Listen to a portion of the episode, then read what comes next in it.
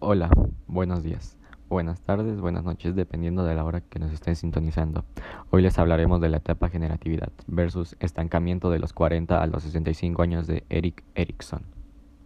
Este es un tema muy interesante, ya que a veces no tenemos en cuenta muchos puntos en los cuales podemos identificar en los adultos. Para ello, vamos a hablar de esta etapa. Esta etapa guarda relación con los años cercanos a los 40, periodo dedicado a la crianza de los niños y donde se suele producir la llamada crisis de los 40.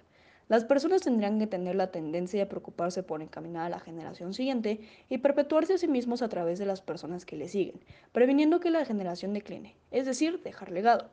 Por tanto, la tarea fundamental aquí es lograr un equilibrio apropiado entre la productividad y el estancamiento. Es un adelantamiento de la etapa de la vejez, es decir, una asunción prematura de este periodo se vuelven pasivos y ausentes. Fruto de este temple depresivo, solo ven los fallos en el género humano. Puede aparecer crueldad con los hijos y crítica constante hacia ellos, abuso de poder y uso autoritario del mismo.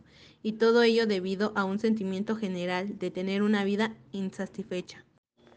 Eric Erickson parece estar de acuerdo con ambos requerimientos, amar y trabajar. Además, menciona como etapa importante de la vida la generatividad con el fin de describir la necesidad de un trabajo y afectos sostenidos y productivos. Por lo general, la etapa de mayor productividad en la vida. Las personas se establecen una profesión, forman una familia y se forjan su reputación favorable en la comunidad. Es la época en que el individuo alcanza lo más completa madurez física, psicológica y social. Aquí hay dos tipos de crisis que pueden presentarse.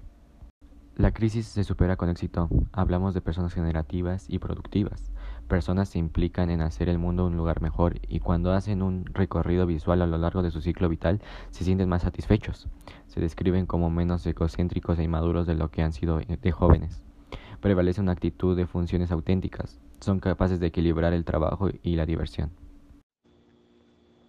La crisis no se supera con éxito. Tendremos personas estancadas que adelantan su etapa de vejez no son capaces de ver las aportaciones que pudieran ofrecer a las siguientes generaciones. Por tanto, se trata de personas pasivas de actitud enormemente derrotista. Para tener claro esto a base de lo que Erickson dijo, etapa de generatividad atribuye dos virtudes a la persona que ha llegado. Producción, trabajar creativa y productivamente. Y afecto, trabajar para el beneficio de otros. Etapa de estancamiento. Es el individuo puede sentir que la vida es monótona y vacía que simplemente transcurre el tiempo y se vuelve viejo sin cumplir sus expectativas.